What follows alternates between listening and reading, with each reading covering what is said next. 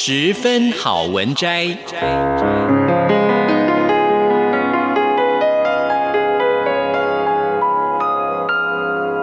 十分钟的心灵补给站。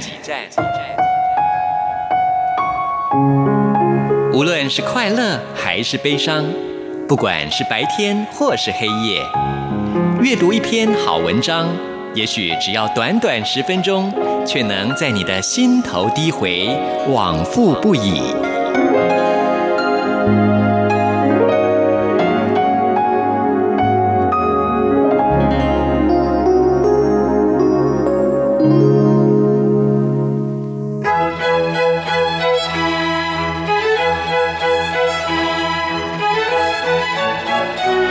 雨水华丽登场。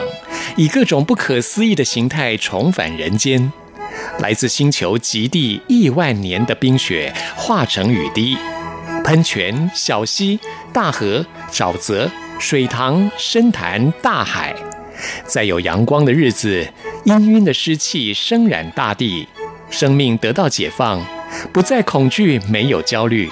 经过漫长的等待，一切不和谐的都被调整，幻化成春意盎然的光。故事回到百年前的旧时代，经典隽永的古典时代。春天的到来揭示了一切可能，寒冷寂寞就要远离，在有点霉味的阴沉的过于宽大的客厅。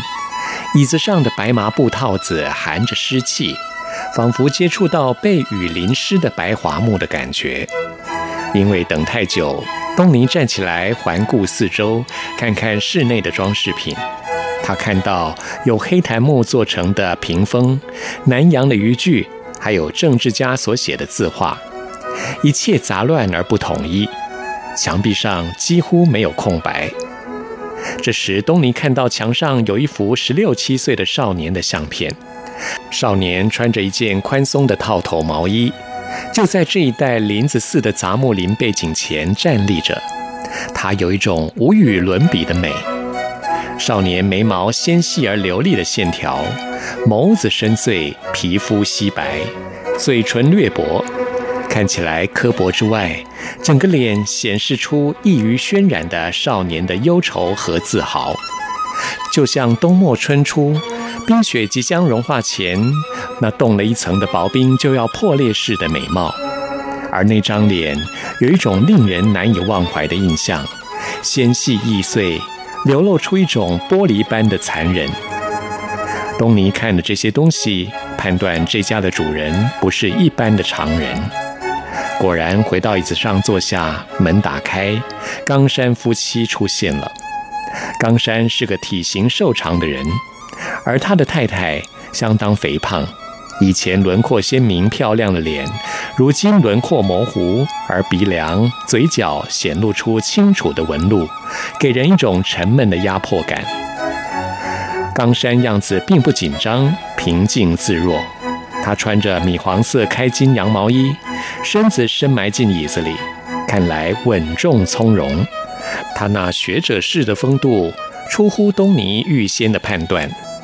发觉四十五岁的冈山，他的脸相显得非常的荒废，头发斑白，皮肤衰迟，没有弹性，但是面貌端正，而且端正得太恰好了，有如长久放置蒙着尘埃的庭园式盆景之趣。满布灰尘的小池子，倾倒的朱桥，小石灯笼，堆满了尘土。冈山五官就是这样的端正之相，缺乏积极工作的人生，对世间的看法使他持有职业而已。东尼对于家世好的人并没有好感，但是冈山有一种东尼所无法窥见的特殊高等教养的行迹。从另一方面来说，冈山的脸相如此荒废，不外由其教养吧。蓦然在这春夜的寂静里，弥漫在有霉味的大客厅四周，窗外是栗子林，大门前的石坡路上掉落几个腐烂的栗子。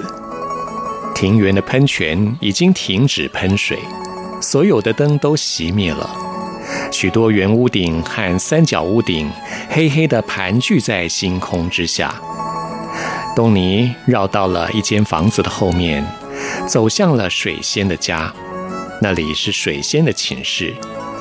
白天可以看到水仙，日落之后又分隔成六格四方形的小房子。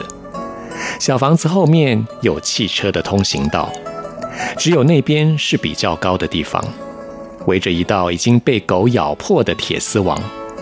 铁丝网的内侧，园中的树丛连绵，从树梢的间隙可以看见远方围绕着庭园的山林。这一带丘陵的起伏舒展，正面是树木砍伐完毕秃了的圆顶。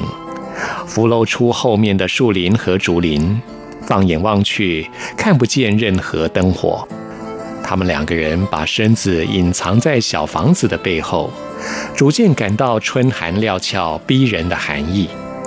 放眼望去，那不是平常的黑暗，落在黑暗里的一根羽毛，保存着蓝色、绿色和淡绿色绚烂的色彩。而这黑暗本身，更是连各种角落都塞着对那些色彩的记忆，可以说是黑暗微粒子，每一个颗粒都存在着它的光辉。广大的庭园寂静无声，眼前汽车的通道在星光下发出白色的光芒，空中结了白色的云雾，模糊凝聚，但是没有风，山头露出。一轮红色的满月上升了，月亮升高，却失去了红晕，光辉增强，小房子的影子鲜明的伸长。圆丘被月亮照着，映出了无数树木被砍后的残株影子，和刚才所眺望的景象全然不同。在月光下的残株影子，犹如整齐的斑纹，看起来也像印在平纸上的图样。有一个人影走进那儿了，这个人影子伸长，散开的影子胡乱地跳跃着。这个人影呈斜方形，犹如强弓似的挺起了胸，身子向后仰。那身体瘦长的男子穿着黑色的衣服，双手拉着狗链子。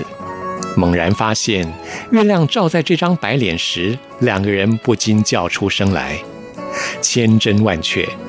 那张脸，就是壁画上所看到的美少年的脸。以上为您播讲《春之光》第一章，谢谢收听，我们下次再会。